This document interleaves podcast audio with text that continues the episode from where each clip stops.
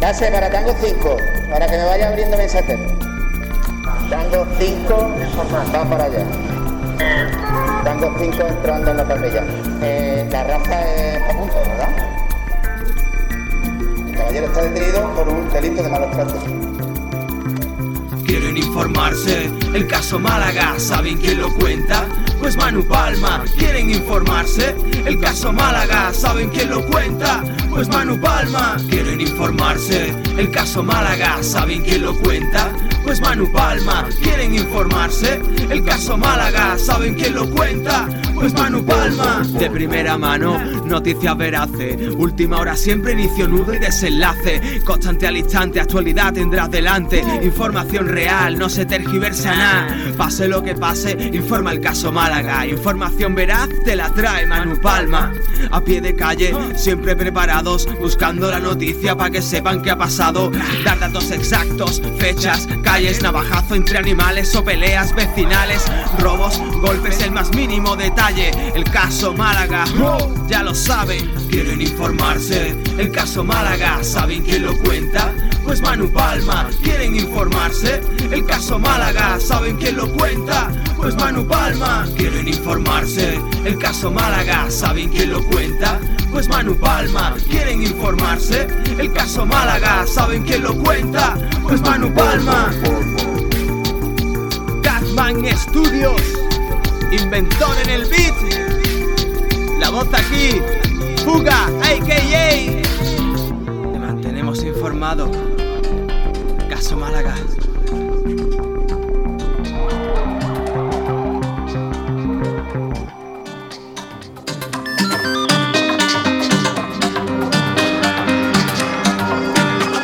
Hola, ¿qué tal? Muy buenas noches. Sean ustedes bienvenidos y bienvenidas al caso Málaga.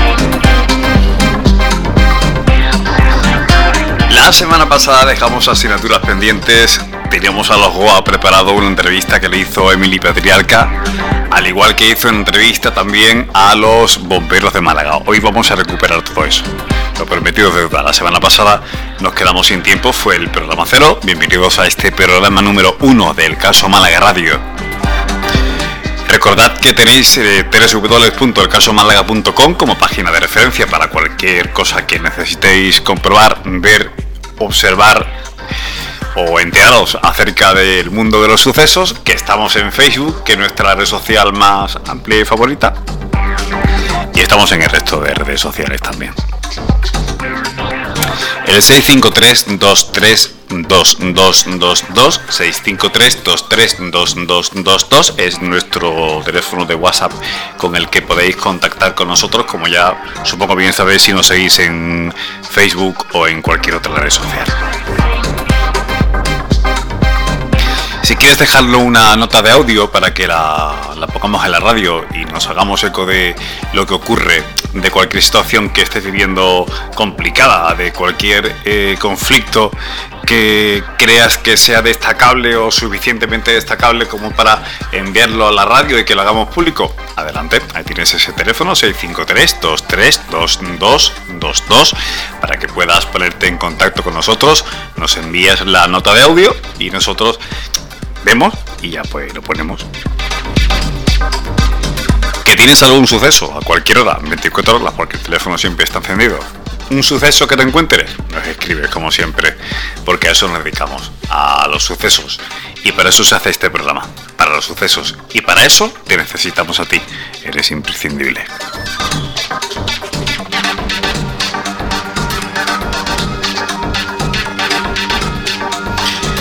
Bueno, vamos a empezar con los Goa. Los Goa. Suena a mí eso de Goa, me suena. Goa, eh, lo explicaba la semana pasada, eh, imagínate los antidisturbios de la policía local. Bueno, pues ellos son los Goa y Emily Patriarca ha estado charlando con el jefe de los Goa.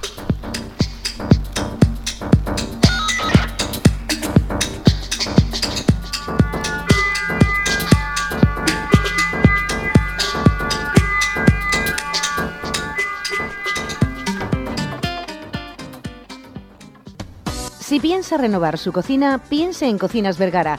porque Cocinas Vergara se lo pone más fácil. El diseño de su cocina a medida, los electrodomésticos que mejor se adapten y todo el mobiliario necesario, puertas, armarios y carpintería en general, así como todo para su baño. Trabajos garantizados y presupuesto gratuito. Y lo mejor, de un 10 a un 15% más barato. Llámenos al 952 37 88 92. Búsquenos en Facebook o en www.cocinasvergara.com. Cocinas Vergara, en calle Maestro Solano número 10, en local 1 Torremolinos. Cocinas a la medida de su bolsillo.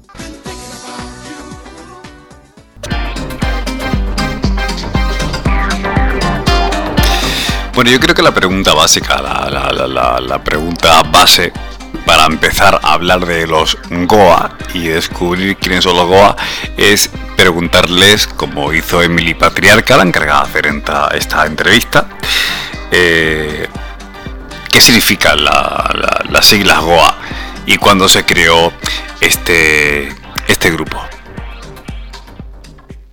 El grupo operativo de apoyo, que es lo que significa eh, eh GOA, eh, es, un acrónimo, se crea en el año 2012, eh, concretamente en el mes de febrero, por lo que hace escasamente de un par de meses pues hemos cumplido nueve años de creación de este grupo.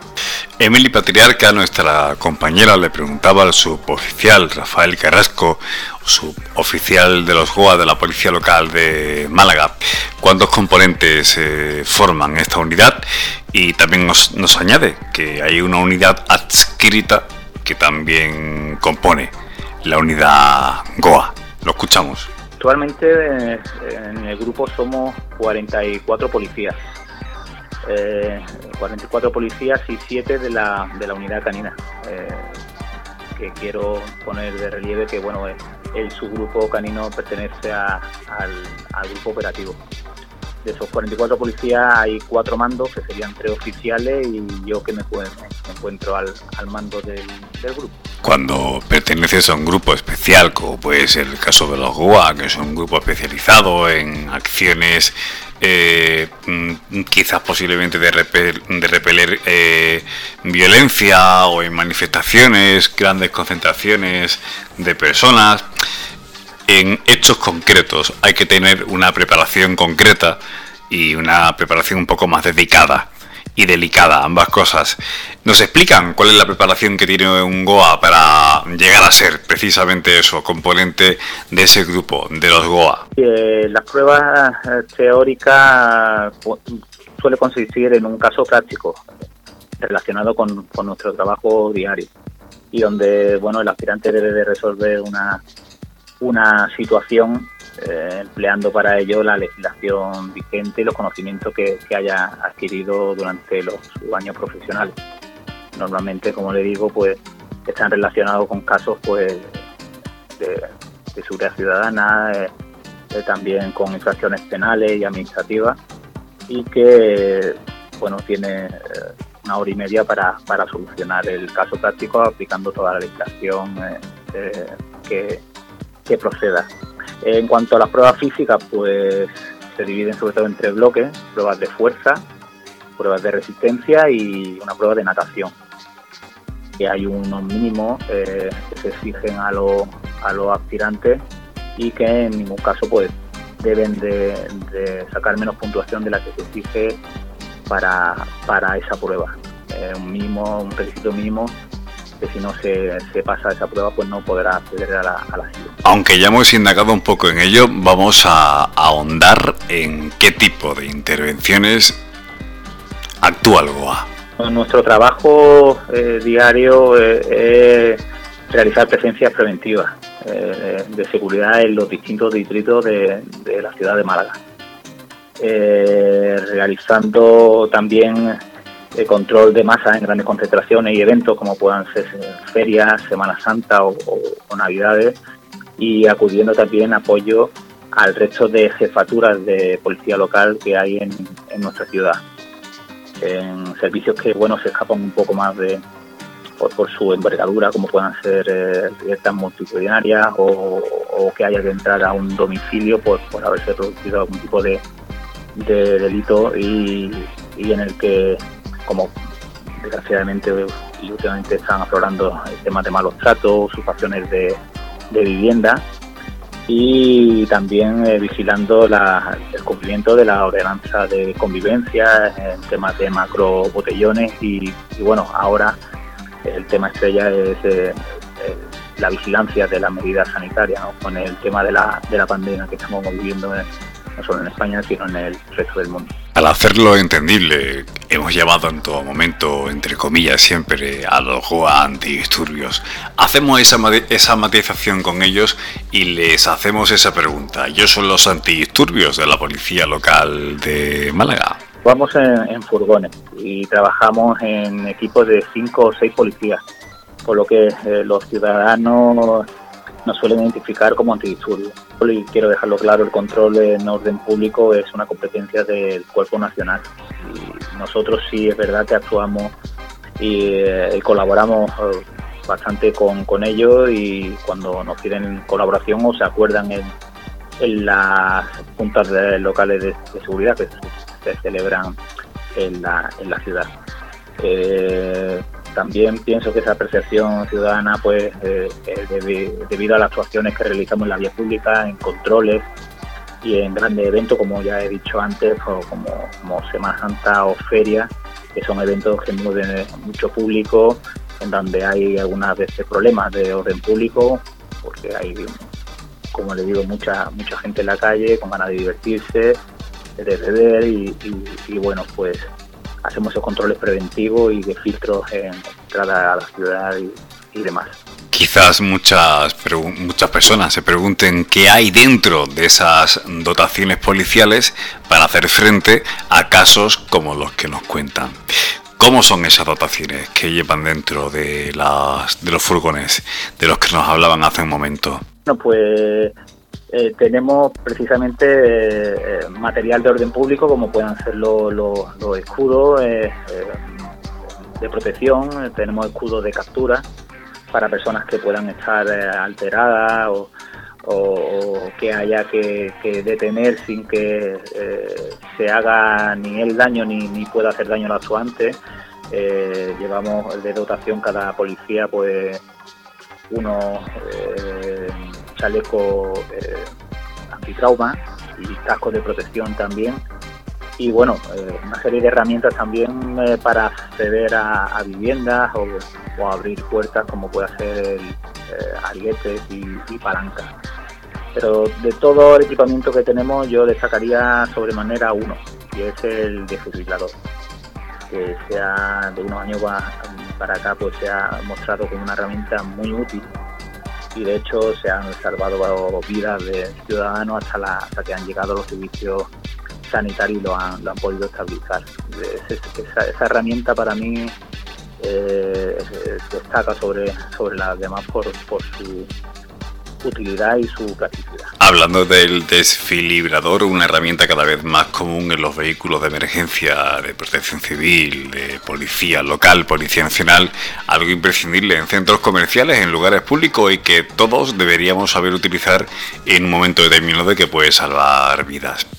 Emily le preguntaba al subinspector eh, acerca de alguna anécdota, eh, eh, precisamente hablando de esto, ¿no? Eh, la policía no solamente está este grupo para hacer lo que hemos comentado, que sí, que son las labores propias de su oficio, sino que también hacen servicios humanitarios y sobre esto le preguntábamos al oficial. nueve años sí dan para, para muchas anécdotas, aunque yo más que anécdotas han sido experiencias muy gratificantes de las que te va lleno de orgullo por la profesión que, que tienes. ¿no?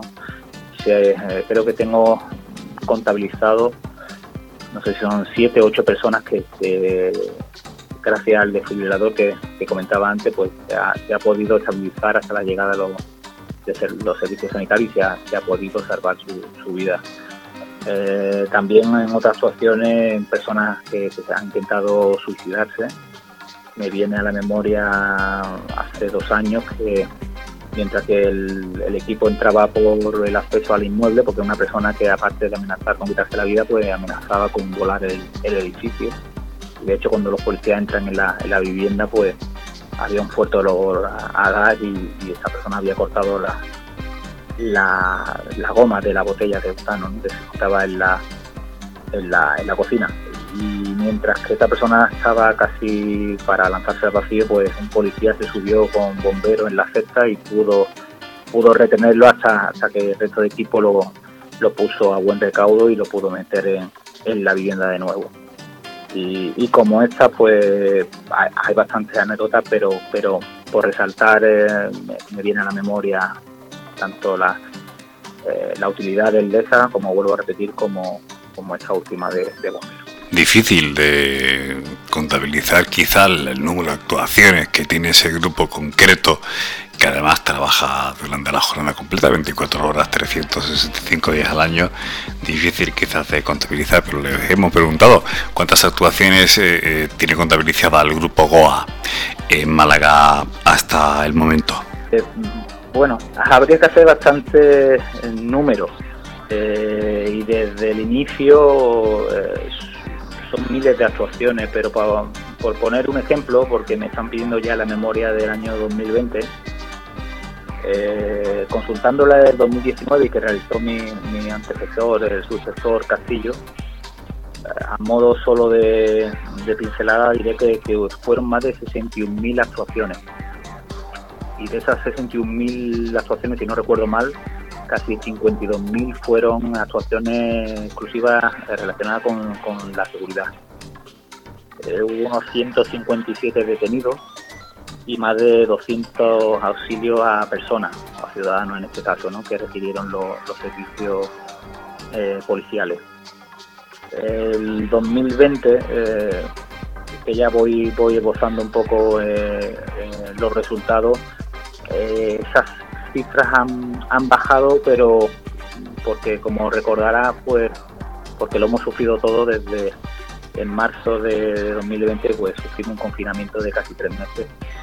Y en, en, ese periodo bajó mucho la incidencia en temas de seguridad, porque obviamente había un toque de queda muy estricto, solo podíamos salir a, a la calle a, a, comprar y a trabajar y sí ha habido un descenso en, en ese tema de ese tema de actuaciones y, por lo tanto al haber menos gente en, la vía pública se han producido menos menos infracciones penales y, y administrativas en este sentido.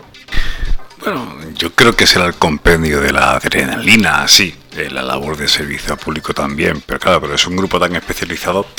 Les hemos preguntado a Emily Patriarca, le ha preguntado al subinspector Carasco eh, de los GOA eh, por qué se decide uno hacer GOA. Y esta es su respuesta. Eh, yo pienso uno de los atractivos que, que, lleva a los compañeros de policía local a, presentarse a las pruebas de actitud, pues eh, eh, está, es porque nuestro trabajo está enfocado eh, casi exclusivamente a, la seguridad. Eh, y no digo que el resto de destinos de policía local no, no se realicen servicios de seguridad, pero aquí hay también que en esos destinos hay que atender también otras áreas como el tráfico o, áreas de policía administrativa como establecimiento, ordenanza y que creo que bueno pues eh, que le hace más atractivo a, a, a los compañeros estos tipos de destinos ¿no? También el tipo de trabajo que realizamos en equipo eh, la formación y el entrenamiento continuo que, se realiza dentro del grupo eh, para poder servir a, al ciudadano como se merece y dando una respuesta rápida y segura a, a los mismos pues eh, es también bueno algo algo que llama y, al, y algo que atrae a hacerse Goa, como, como usted bien dice. Cuando el número de policías es limitado, el grupo es concreto, convives cada día con tus compañeros, bien estén en tu zona o en otra zona, al final siempre eh, o veis en el briefing o coincidís a la hora del almuerzo o a la hora de comer o en el desayuno, al final siempre se genera un vínculo especial.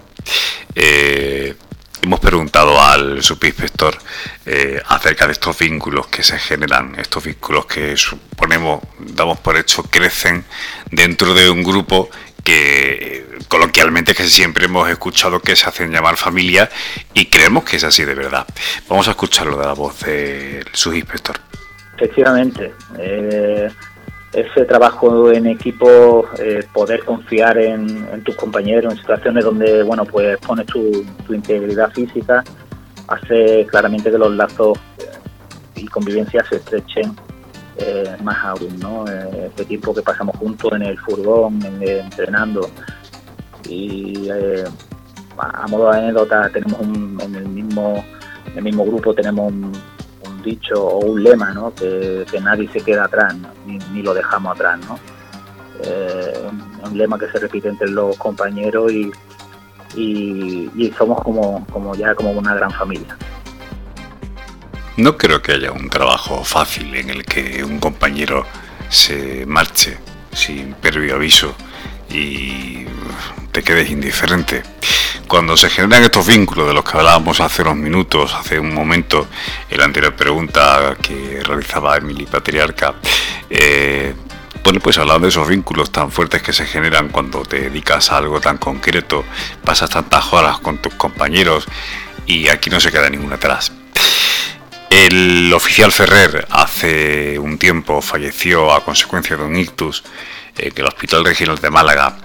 Era oficial de los Goa de Málaga. Y esta es la cuestión que nunca queremos tocar y que no nos gustaría en absoluto tocar porque además lo conocíamos y tenemos alguna relación con esta persona y sentimos muchísimo y desde aquí queremos expresar nuestro dolor y nuestro pesar a todos los compañeros y a la familia del oficial Ferrer, a todos, de verdad y con absoluta honestidad. Hemos preguntado a, al oficial Carrasco acerca de esta situación, cómo ha sentado dentro del el grupo de policías.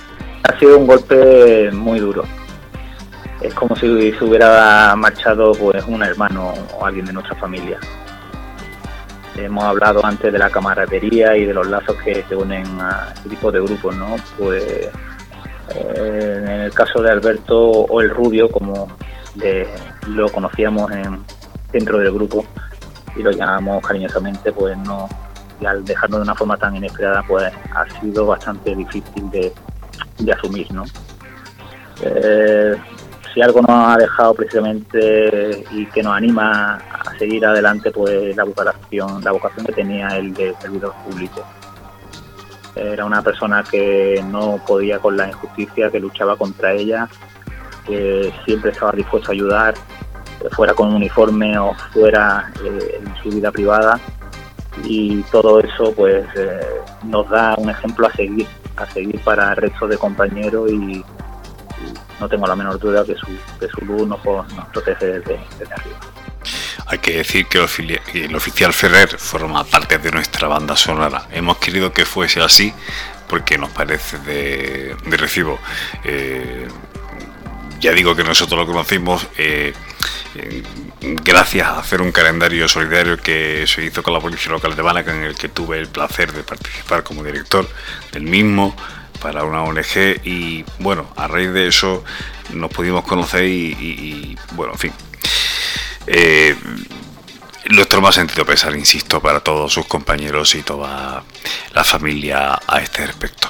Para terminar, y con esto casi acabamos, aunque habría muchas más preguntas que hacer, queremos preguntarle al suboficial Rafael Carrasco eh, qué es ser un Goa. Así de sencilla la pregunta, así de complicada y así de fácil, las dos cosas a la vez. ¿Qué es ser un Goa? Pienso que precisamente ese ejemplo que nos dejó Alberto, de servidor público. De, quiero transmitir a, a los ciudadanos que nos escuchen que porque vayamos en un furgón o vayamos cinco o seis policías que no eso no le, le cause temor o incluso no, no, acudan a nosotros si tienen algún problema porque si está en nuestra mano lo vamos lo vamos a le vamos a ayudar y, y que estamos para eso para servirlo al ciudadano en la, en la calle Decía yo la última pregunta. Eh, bueno, al final todo esto trata de entretener también, aparte de informar. Eh, a todos nos gusta saber historias de estas características. Le preguntamos también, ya para terminar esta, esta vez sí, de verdad, en serio, para acabar con la entrevista y agradecerle que haya cedido estos minutos a nuestra compañera Emily Patriarca para eh, contar un poco cómo es el grupo eh, Go, además de la policía local. Le preguntamos por alguna historia, mm, bueno, pues trepidante, interesante, que haya ocurrido en el grupo y que nos quiera narrar eh, para finiquitar, para dar por terminada esta entrevista. Eh, pues como es de justicia y homenaje, y ya que hemos hablado de Alberto, eh, también por la, por la cercanía en el tiempo, o cuanto de dejarnos en el mes de enero, hubo una actuación por unos malos tratos en el interior de un domicilio de, una, de, un, de un hombre amenazando a una mujer con un cuchillo en presencia de sus dos hijos menores. Eh, nos queda en la memoria no solo porque la hizo Alberto, sino porque en aquella el tiempo llevamos unas cámaras de dotación eh, que estaban a modo de prueba y quedó todo reflejado de forma gráfica. ¿no? Y claro, cuando vemos a posteriori la intervención, pues se nos, se nos ponen los pelos de punta por la situación tan tan tan límite que, que, se vivió en el interior del domicilio. Y, os pongo en, en antecedentes. Una unidad de Cruz Humilladero, pues, produce en la barriada de Portada Alta, pues solicita apoyo al, grupo operativo porque han acudido a, una, una, riña familiar, según los vecinos, y cuando han estado en, en, el domicilio, le abre la puerta a un familiar, pues encuentran a esta persona pues ahorcajada sobre una mujer, su pareja ahorcajada sobre, sobre la mujer y también un cuchillo en el cuello de ella, ¿no? eh, en presencia de los niños pequeños llorando, la, la unidad como criterio sacó a los niños para que no, bueno, pues no, no presenciaran aquella escena, ¿no? Eh, y, y, es cuando nos llaman a, a nosotros por, por, la tesitura y la y, bueno la situación, ¿no? Eh, cuando llega Alberto, pues eh, se entabla una conversación esta persona y se intenta pues, yo calculo que sobre unos 4 o 5 minutos hablar con él, que entrara en razón pero no, no, no le ponía la actitud. Y en un momento que, capta su atención, pues otro miembro del equipo le agarra la mano y el arma y, y, pueden reducirlo en el suelo y, y, detenerlo, proceder a la detención sin que la víctima sufriera ningún tipo de, daño, ¿no? ni el actuante. Todo esto pues, puede ser una, algo muy, eh, si se cuenta, pues muy bueno, muy espectacular, pero si se ven las imágenes realmente queda, eh, queda eh, la, la, entidad del servicio que, que, fue y bueno, pues fue el último servicio que hizo Alberto que, que se fue, fue resuelta de una forma, vamos, impecable. Pues este es el resultado de la entrevista que ya anticipamos la semana pasada, que queríamos poner la semana pasada en el programa cero. Hemos trasladado, trasladado a este programa 1. Hemos hablado con el inspector Rafael Carasco, inspector de los GOA. Muchísimas gracias a, a Rafael, al inspector Carasco y a José Luis Toledo por la gestión de esta entrevista y por supuestísimo a nuestra compañera Emily Patriarca por haberla realizado. Y seguimos porque la cosa va de bomberos. Y es que aquí no paramos. Ya también la semana pasada anticipamos que están los bomberos con la cosa que arde. Pues te pones a hacer reflexiones en voz alta y, o en voz baja o te pones a pensar en casa y dices, pero bueno, pero esto qué es lo que es. Emily Patriarca también en esta ocasión ha hablado con Pedro, representante de bomberos de Málaga.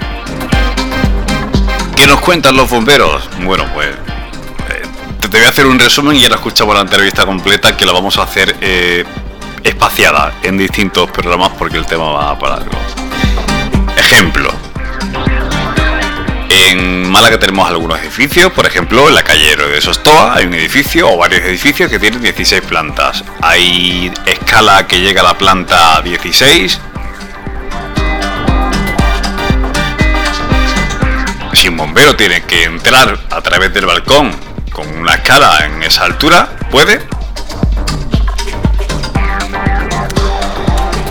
Los bomberos, depende del aviso que tengan, pero un aviso una persona que era en una vivienda, por ejemplo, un anciano que queda en una vivienda y avisan desde la asistencia, o por ejemplo, un incendio en vivienda. Hay un redén que sale en el que siempre sale una ambulancia medicalizada con profesionales dedicados a las emergencias de estas características.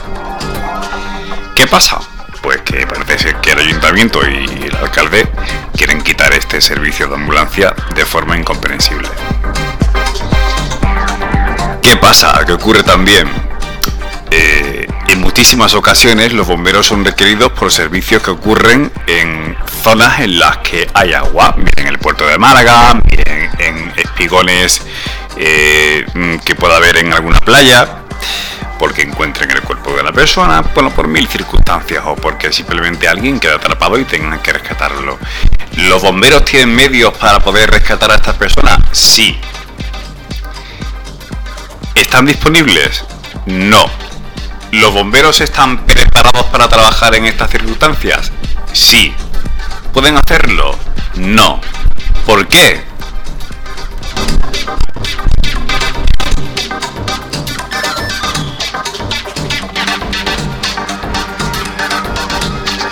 Bueno, pues a ver si alguien nos lo cuenta. Hemos hecho una entrevista a Pedro, ya digo, que es representante de bomberos del Real Cuerpo de Bomberos de Málaga. Y bueno, nos cuenta muchas cosas. Vamos a ello.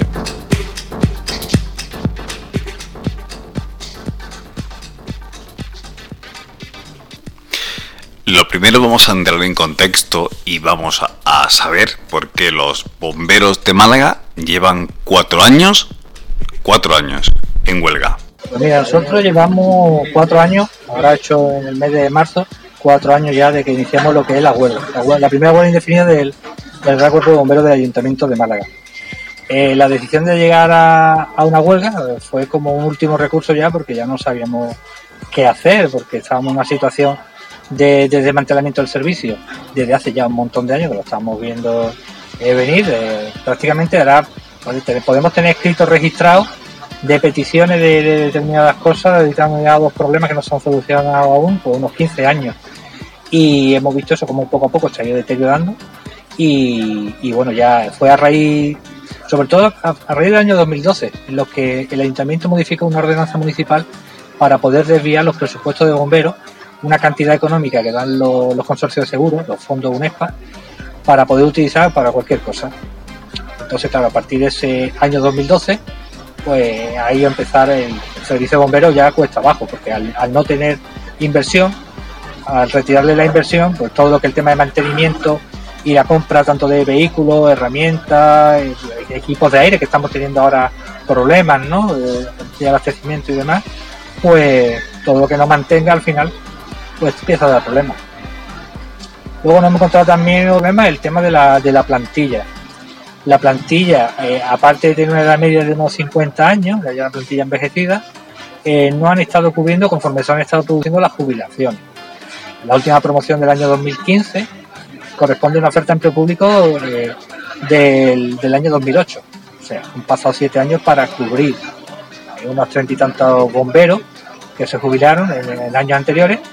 Y claro, en todo ese tiempo ha pasado que se han, se han jubilado más que esas plazas. ¿Eh? Por lo tanto, nos encontramos que en el año en el que estamos ahora, pues somos unos 240 bomberos, ya incluso por debajo, cuando hace unos 12 años, 13 años éramos 320. O sea, ha habido como una especie de un ERE encubierto en los que han retirado del servicio y no han cubierto unos 80 bomberos. Y ahora, aunque es cierto que hay una promoción en la academia actualmente y hay pendiente otra promoción para este año, eh, el número de bomberos que van a entrar en estas promociones van a ser las que se van a jubilar prácticamente de aquí a octubre del año que viene. Por lo tanto, eh, la expectativa que nosotros tenemos de plantilla va a ser que del año que viene pues vamos a estar prácticamente igual a la que estamos, estamos ahora. Nos preguntamos desde los malagueños nos preguntamos por qué se jubilan bomberos y no llegan bomberos nuevos. Le preguntamos a Pedro porque sentimos esta inquietud y nos contesta lo siguiente. Bueno, el, eso es un tema de, organización, un tema de organización. Eh, eh, actualmente, eh, el tema de bomberos, hay una ley de emergencia pero del año 2002 no está, no está desarrollada, no se ha trabajado sobre ella, no hay un mínimo actualmente que obliga a ningún ayuntamiento, ningún servicio de bomberos a que haya que un mínimo de, de bomberos por parque y demás. Y entonces pues ahí el ayuntamiento lo que ha hecho es pues empezar a recortar, a recortar plantillas y como hay ninguna ley ni nada que le obliga a tener un número mínimo, más allá de unos criterios de seguridad y demás que no lo están teniendo para una ciudad como la de Málaga, pues a partir de ahí se han ido jubilando y no, no lo han cubierto. Y lo grave quizás de esto es el fin con el que no lo han estado cubriendo. Es que todos los, todos los años el, capítulo del dinero que hay para el gasto de personal se gasta al 100%, estando presupuestadas esas plazas de bomberos que no se cubren. Imagínate, pues siete años, si hablamos a esta última promoción, pues siete años, pues todas esas plazas de bomberos que se ha metido el dinero en la, en la arca del ayuntamiento, o sea que se ha presupuestado, que se ha gastado pero no ha sido para los bomberos. Entonces nos preguntamos, ¿dónde hay ese dinero? Y claro, lo que te va a entender es que si el capítulo de nóminas se gasta al 100% y no se gasta en bomberos y vemos cómo aumenta drásticamente el número de asesores, cargos de confianza y demás, que es la única forma de cobrar un dinero de, un sueldo público de ese capítulo, pues pensamos que al final lo que están haciendo es utilizar las plazas de bomberos, como también ocurre a lo mejor con policía y, otro, y otras áreas del ayuntamiento en las que también están falta de personal, pues para pagar nóminas de, cargos de confianza. El bombero de Málaga faltan herramientas, eh, falta material falta material para que el material que ya se utiliza se renueve. Hay cosas caducadas, eh, los parques tienen deficiencias. Hablamos sobre esto con Pedro. En el que no tenemos, no se invierte en el servicio de bomberos, nada más lo que el mantenimiento de los vehículos, de las prendas de trabajo. Eh, tenemos ahora, hace poco nos han traído unas prendas, o sea, unos chaquetones para la lluvia. Fíjate que prendas más sencillas y básicas, ¿no? Para nuestro trabajo o para cualquier trabajo que trabaje que esté en, el, en la calle, ¿no? Bueno, pues llevamos pidiendo los chaquetones, no sé si 6, 7, 8 años, 10 años ya, el y ahora. Teníamos los chaquetones agujereados, estaban rotos, daban muy mala imagen y aparte es que no, no eran funcionales, ¿no? Y bueno, la han, la han traído ahora, o sea, cualquier cosa eh, tarda una infinidad de, años, cualquier cosa básica como puede ser los chaquetones, y luego el resto de vehículos, vehículos tenemos vehículos en mal estado, vehículos que son están destinados, ejemplo, para el rescate, que hay muchas de las herramientas que no les funcionan. Vehículos destinados para extinción de incendios, en incendios en viviendas, en nave industrial y demás, como la que hemos tenido recientemente, que tienen problemas problemas las bombas. Bombas contra incendios que a veces funcionan, otras veces no. Depósitos de agua que por falta de mantenimiento están rotas las cisternas y tiran agua. Y a lo mejor cuando va el incendio, pues la cisterna va por la mitad o tiene que estar pendiente cada cierto tiempo de estar llenándola porque tiene una rotura. Y esas cosas no se arreglan los equipos de altura también, donde nosotros nos colgamos, los arneses, las cuerdas, falta de mantenimiento y de revisión. No se está haciendo conforme, conforme marca la ley. El tratamiento de las ropas también. Cuando entramos a un incendio, la ropa se impregna de todas sustancias cancerígenas. Y ya está demostrado por estudios de que toda esa sustancia al final la respira. No cuando está en la intervención, porque lleva una máscara y una botella de aire, pero cuando te quita ese equipo y llega al parque y te sube al camión y demás y te quita tu equipo, pues todo lo que está impregnado al moverse sale al aire, las partículas, y, tú las respiras, las inhalas. Bueno, otro servicio de bomberos ya de hace años que están tomando carta en el asunto y han comprado bueno, unas lavadoras especiales para el tratamiento, han creado unos protocolos de, también de limpieza en la propia actuación o, o pasada la actuación, ¿no? Y demás, o han contratado empresas especializadas para eso y aquí en el ayuntamiento pues se niegan, se niegan a, eso, a comprar una simple lavadora para la limpieza que ahí al final, eh, incluso en incumplimiento de la, de la ley de prevención de riesgos laborales y de algunos requerimientos que incluso la inspección de trabajo, de denuncia que hemos puesto nosotros, también la ha hecho el ayuntamiento. El ayuntamiento le responde a la inspección de trabajo con una propuesta que va a hacer, la inspección de trabajo lo da por buena, pero luego el ayuntamiento no lo hace y ahí muere. Y bueno, pues eh, así con todo. Hemos hablado hace un momento del grupo de rescate acuático del GREA que desapareció. Durante muchos años existió en Málaga eh, y bueno, pues se dedicaban al rescate en cuestiones marítimas y acuáticas aquí en la ciudad, en la capital de Málaga. Ese grupo se desmanteló. Nos cuenta Pedro la historia de cómo ocurrió inexplicablemente el desmantelamiento, el desmantelamiento de un grupo de estas características que además es un grupo, o era un grupo, mejor dicho, de élite y que debe ser recuperado. Especial, el, el GRES, era un grupo en el que unos cuantos bomberos pues tenían una formación específica, muy de alta cualificación, y luego unos materiales también específicos para rescate en montaña, para rescate en pantano, en pozo, en el mar, etcétera. Eso de ahora ya se han podido pasar 10 años por ahí, pues empezaron a hacer lo mismo, a no ir cubriendo las jubilaciones y ha ido progresivamente desapareciendo o muriendo por inhalación la, el grupo. Y actualmente pues no tenemos, no tenemos este grupo de rescate operativo y tenemos igual una situación parecida a la unidad médica de rescate, eh, junto a la unidad de bomberos, cuando vamos a un incendio, sobre todo accidente de tráfico, pues junto a nuestra dotación de, de vehículos de bomberos, pues nos acompaña una ambulancia. ¿Por qué? Porque en el siniestro podemos tener nosotros un percance grave, por las situaciones de riesgo en las que a veces nos enfrentamos, y entonces no es lo mismo que ocurra un percance y que tenga que esperar X minutos a que venga una ambulancia, que a veces esos X minutos son excesivos porque la ambulancia también, el Servicio Andaluz de Salud también está con problemas también de personal, de plantilla y demás. Y no lo mismo tener al lado, o en muchas intervenciones a las que nosotros acudimos, ahora también con el tema del COVID o con la, con la edad también de la, de la ciudadanía, que cada vez más mayores, más personas mayores que viven solas, hacemos mucha apertura de vivienda de personas que están solas, que piden auxilio, pues con nosotros viene un médico, o sea, la respuesta en un momento dado es inmediata. Y luego el coste que tiene para el ayuntamiento de esta unidad médica es ínfimo, ya no comparándolo con lo que significaría salvar una vida, ¿no? ya sea de un bombero, de un ciudadano, sino en general lo que estamos hablando del, en el grueso de la plantilla. El ayuntamiento tiene unos 3.000 funcionarios, unos 2.000 laborales, unos 5.000 empleados públicos, bomberos somos 200 y pico, ya no, ya no superamos ni los 300 y los, y los médicos teníamos un médico o un enfermero por, por turno, somos cuatro turnos de trabajo, o sea que el coste es mínimo, bueno, pues hasta eso también lo ha recortado. Entonces ahora vamos a un, siniestro y no tenemos, digamos, ese ángel de la guarda que antes teníamos, que en más de una ocasión compañeros que se que han entrado en parada cardiorrespiratoria porque han perdido la máscara, porque se le ha enganchado, ha respirado humo y, y, ha tenido alguna parada, o compañeros que han tenido electrocución también, eh, la han sacado de alguna parada inmediatamente. Y bueno, pues eso para ellos, ellos les da igual. A nuestro ayuntamiento eso les da igual. No solo en su día el desmantelamiento del EGRES, sino el desmantelamiento del servicio sanitario imprescindible en una salida de una dotación de ambulancia. Pedro habla de eh, posibles lesiones que pueda sufrir un bombero. En montones de ocasiones también estos sanitarios tienen que intervenir, por ejemplo, en viviendas en las que personas mayores han caído, se han roto una cadera, son absolutamente necesarios porque son expertos en este tipo de situaciones concretas en las que eh, actúan junto con bomberos.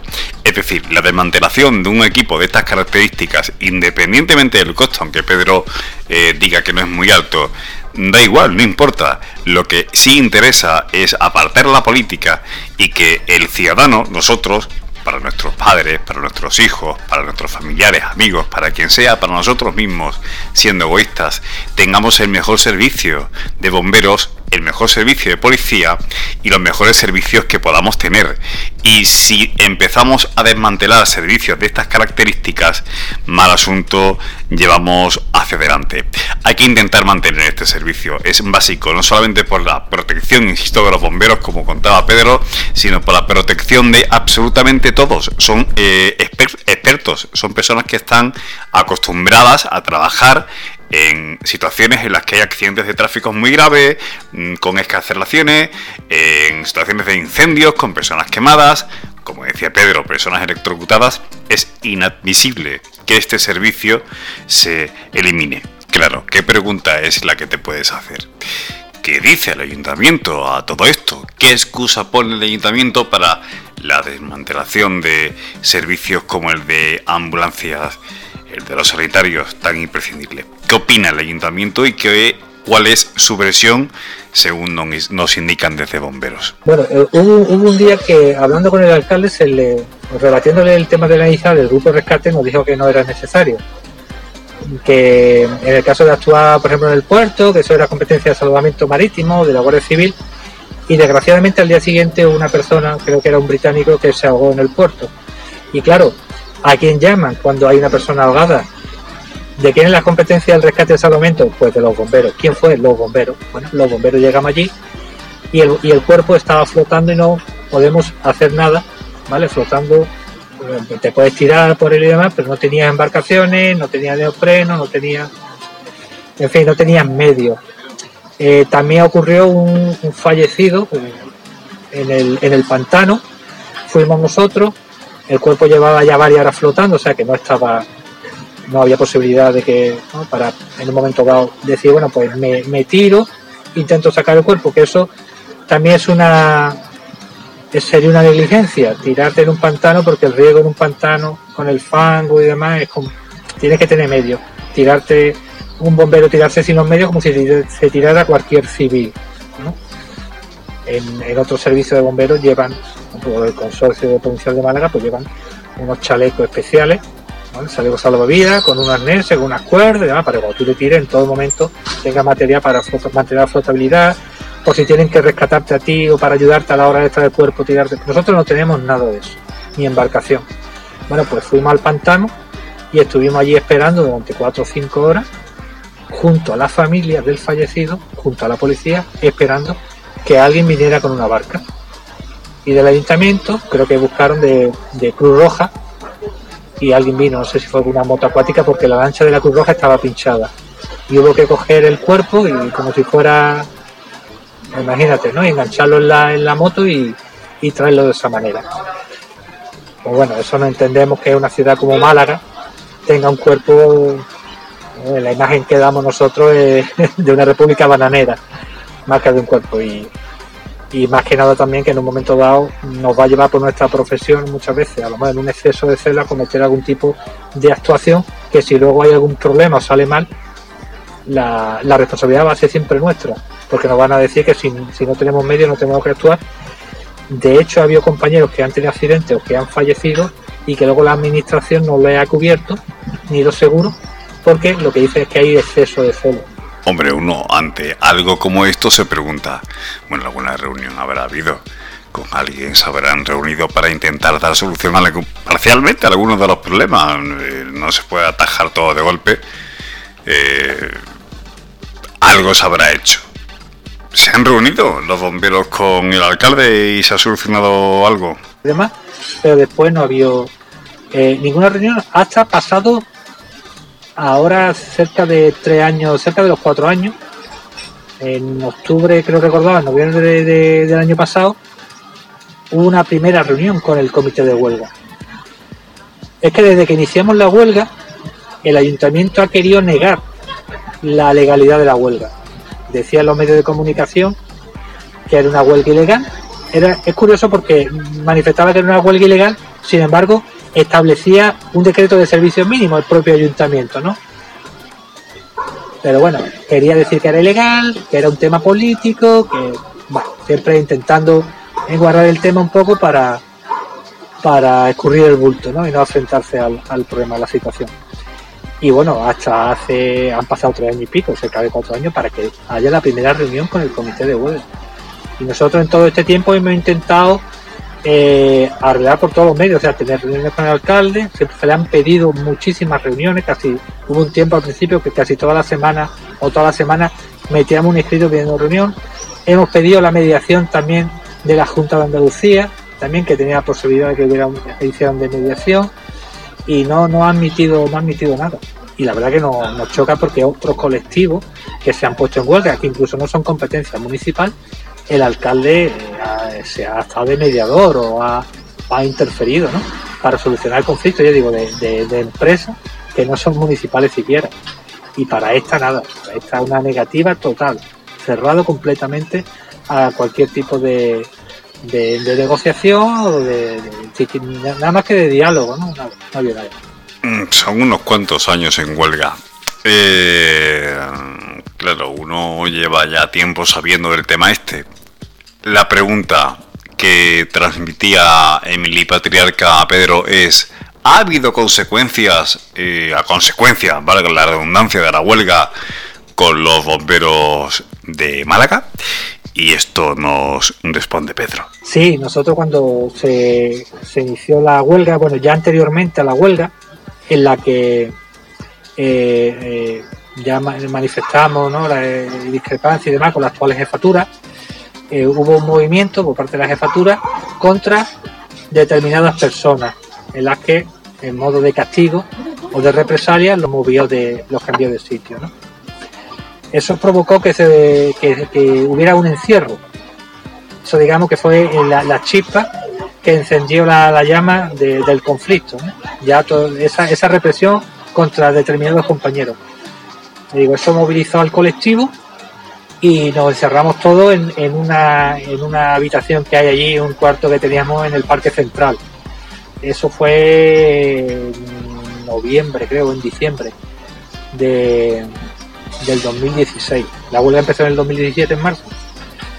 Eh, con ese encierro, eh, digamos, eso fue la primera represalia que hubo. Luego, a partir de ahí, bueno, pues la cosa ha ido a más. En marzo iniciamos la huelga y bueno, ha habido represión contra todos un montón de compañeros, sobre todo a los que han estado más de cabeza de- del movimiento, ¿no? De- del conflicto que luego se convirtió en huelga, ¿no? Pero, el tema del, del encierro y demás, a, través de, de, expedientes disciplinarios, apertura de expedientes disciplinarios, con suspensión de empleo y sueldo de algunos, y luego, bueno, como esto ha ido, o sea, hemos pasado, digamos, como la cuarentena, ¿no?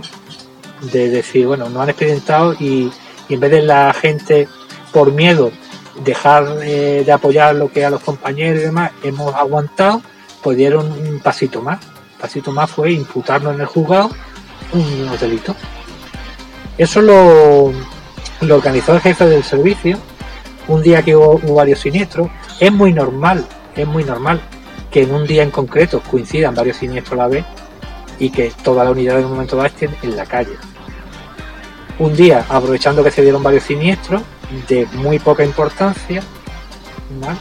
cuando hablo poca importancia hablo de una relativa poca importancia, no estamos hablando que estén ardiendo naves industriales, ni hospitales, ni viviendas, contenedor de basura, una zona también de, de rastrojo, bueno, era, eran de poca importancia, eh, aprovechó para llamar a bomberos a sus casas.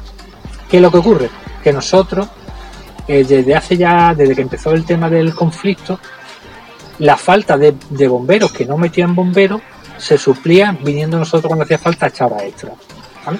Eso para nosotros, bueno, pues es un, digamos que es como un aliciente, un incremento económico que cobra la hora extra, pero llegó un punto en el que nos estamos dando cuenta que al final estamos tirando piedras sobre nuestro propio tejado, porque nosotros mismos estábamos viniendo a cubrir esa deficiencia con horas extra que no metieran bomberos. Y el camino que esto llevaba cada vez menos bomberos, ya estábamos viendo que era preocupante. ¿no? Y entonces ya dijimos de que no veníamos más a extra. Evidentemente, cuando se han dado en este tiempo servicios gordos, no nos han tenido que llamar para venir, hemos venido. Pero para las cosas menores, o sea, en este caso era para cubrir los servicios mínimos de cara al juzgado, para eh, lavar ellos su ropa, nosotros hemos dicho, pues no, no venimos. ¿Que falta un bombero en una guardia? Pues que de llamar gente hora extra, que saquen la plaza. ¿no? Bueno, pues el jefe lo que hizo, aprovechando un día con mala fe, aprovechando un día que hubo varios siniestros, sabiendo que la gente no iba a responder al teléfono, ¿vale? Pues llamó.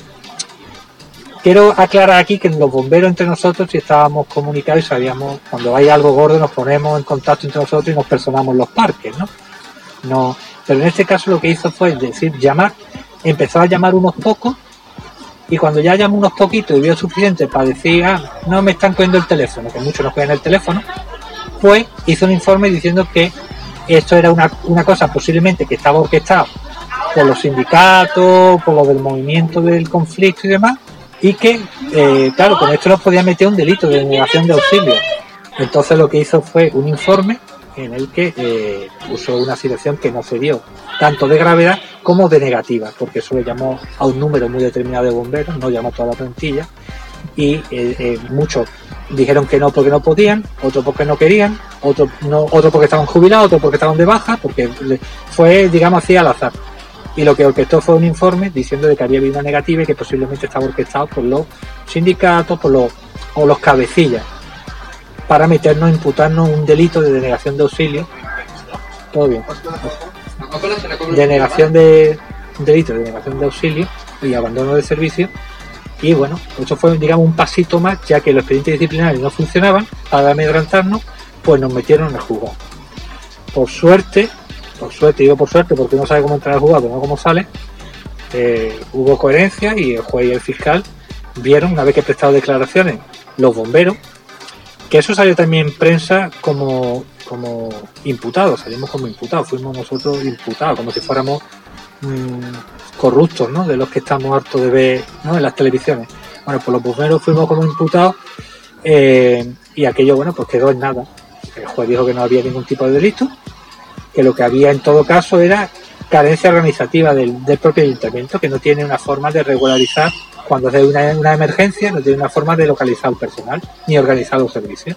Y bueno, años después se ha dado otro servicio en el que ha hecho falta plantilla extraordinaria, precisamente porque han recortado esos servicios mínimos, ya hace falta gente.